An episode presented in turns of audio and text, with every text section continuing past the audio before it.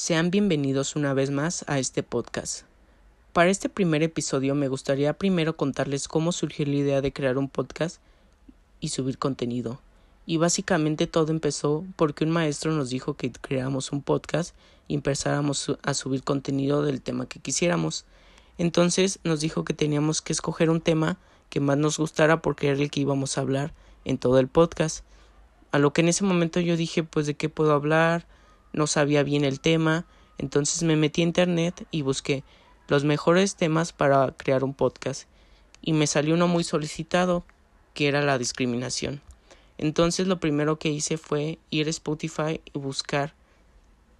podcast de discriminación y no me salió ninguno, me salieron episodios claramente,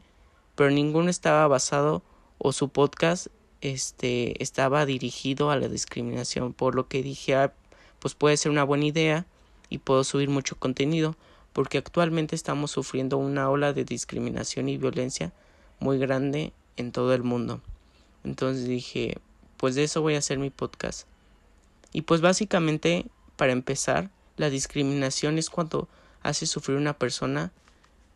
solo por su orientación sexual, por su color de piel, por su religión o por quién tiene más dinero. Para empezar, me gustaría que se pusieran a pensar ustedes si alguna vez en su vida han sufrido algún tipo de discriminación por alguna persona o un grupo de personas, o si simplemente ustedes han sido las personas que han discriminado a otras.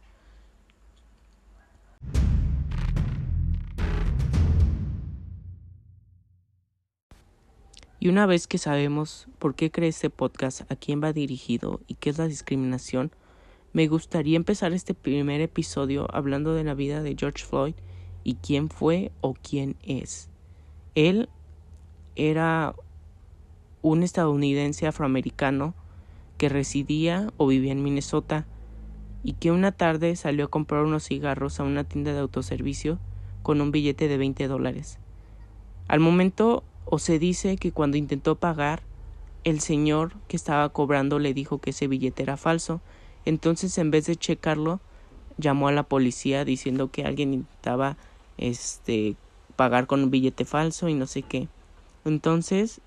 lo primero que él pensó dijo o yo creo que dijo que qué era lo que podía hacer. Y lo que hizo fue subirse a su camioneta e intentar seguir, pero no bastaron ni cinco minutos cuando dos patrullas de policía llegaron y lo intentaron sacar, ni siquiera le dijeron que se saliera apropiadamente de su auto, nada más como vieron que era afroamericano, este lo trataron de una manera o sea, pésima y lo sacaron de su auto a la fuerza. No lo dejaron ni respirar y uno de esos policías que lo estaba arrestando se llamaba Chauvin de 44 años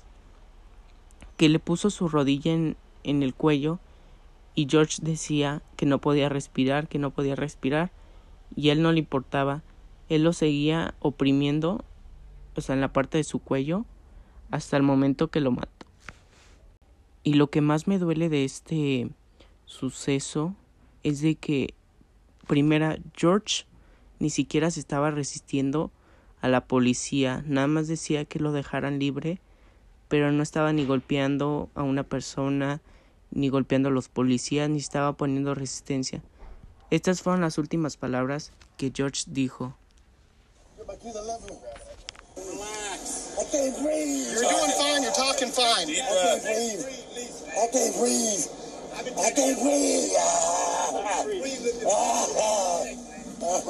Lo que dice George Floyd es que no puede respirar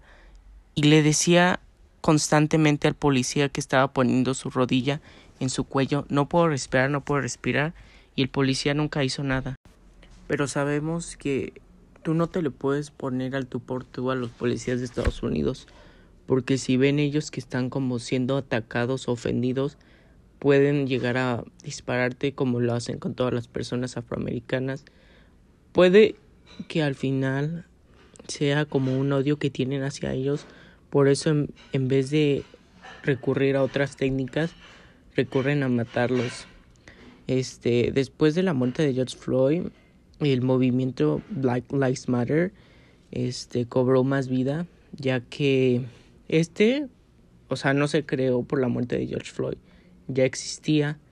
porque un joven también de negro de 17 años murió en el 2012 a manos de un policía. Entonces, yo creo que la muerte de George Floyd fue la que desató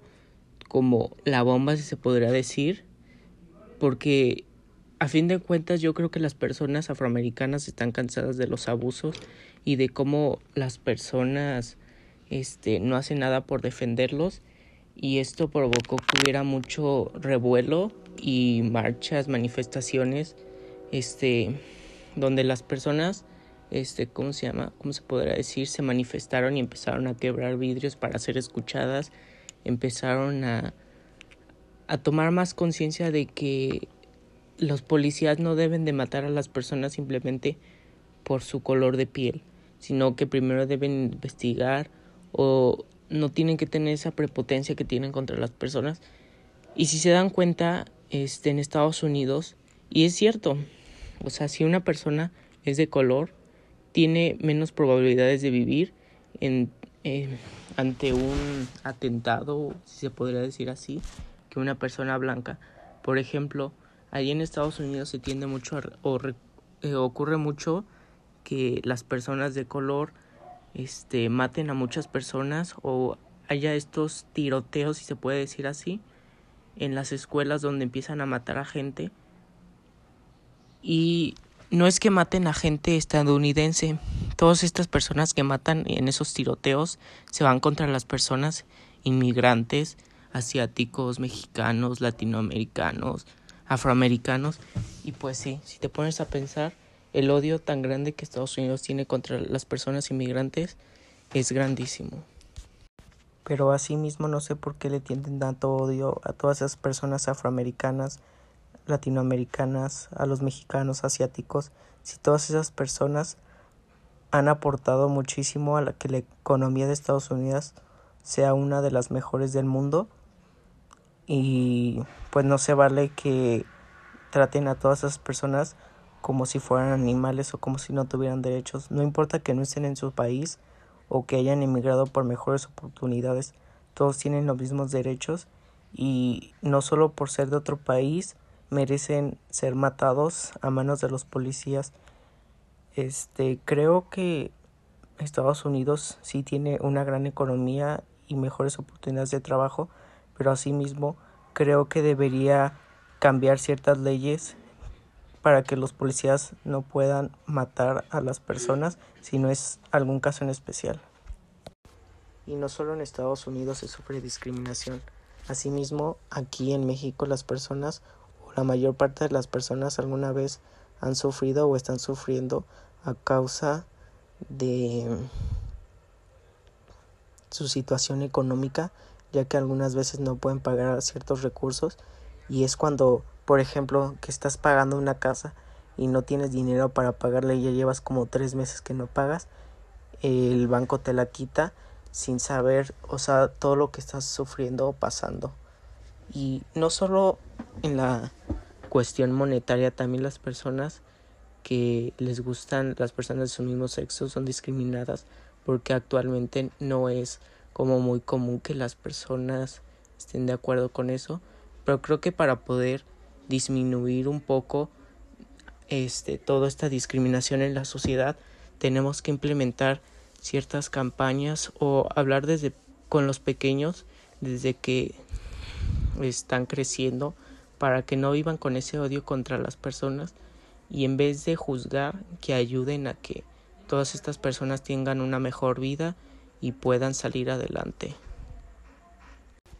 Lo que les recomiendo es que si alguna vez ustedes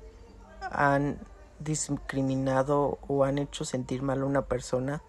este, que intenten cambiar, que no toda su vida esté en contra de todas estas personas y les guste hacer sufrirlas. Y asimismo, si ven como que alguien está pasando por un momento difícil o alguien lo discriminó y se siente muy mal y tiene ganas como porque también pueden haber o ocasionar suicidios,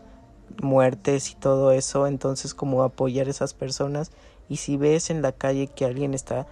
discriminando o haciendo menos a una persona, tratar de ayudarla, denunciar, este, no quedarte callado. Y pues eso sería todo. Muchas gracias por este, por estarme acompañando en este podcast.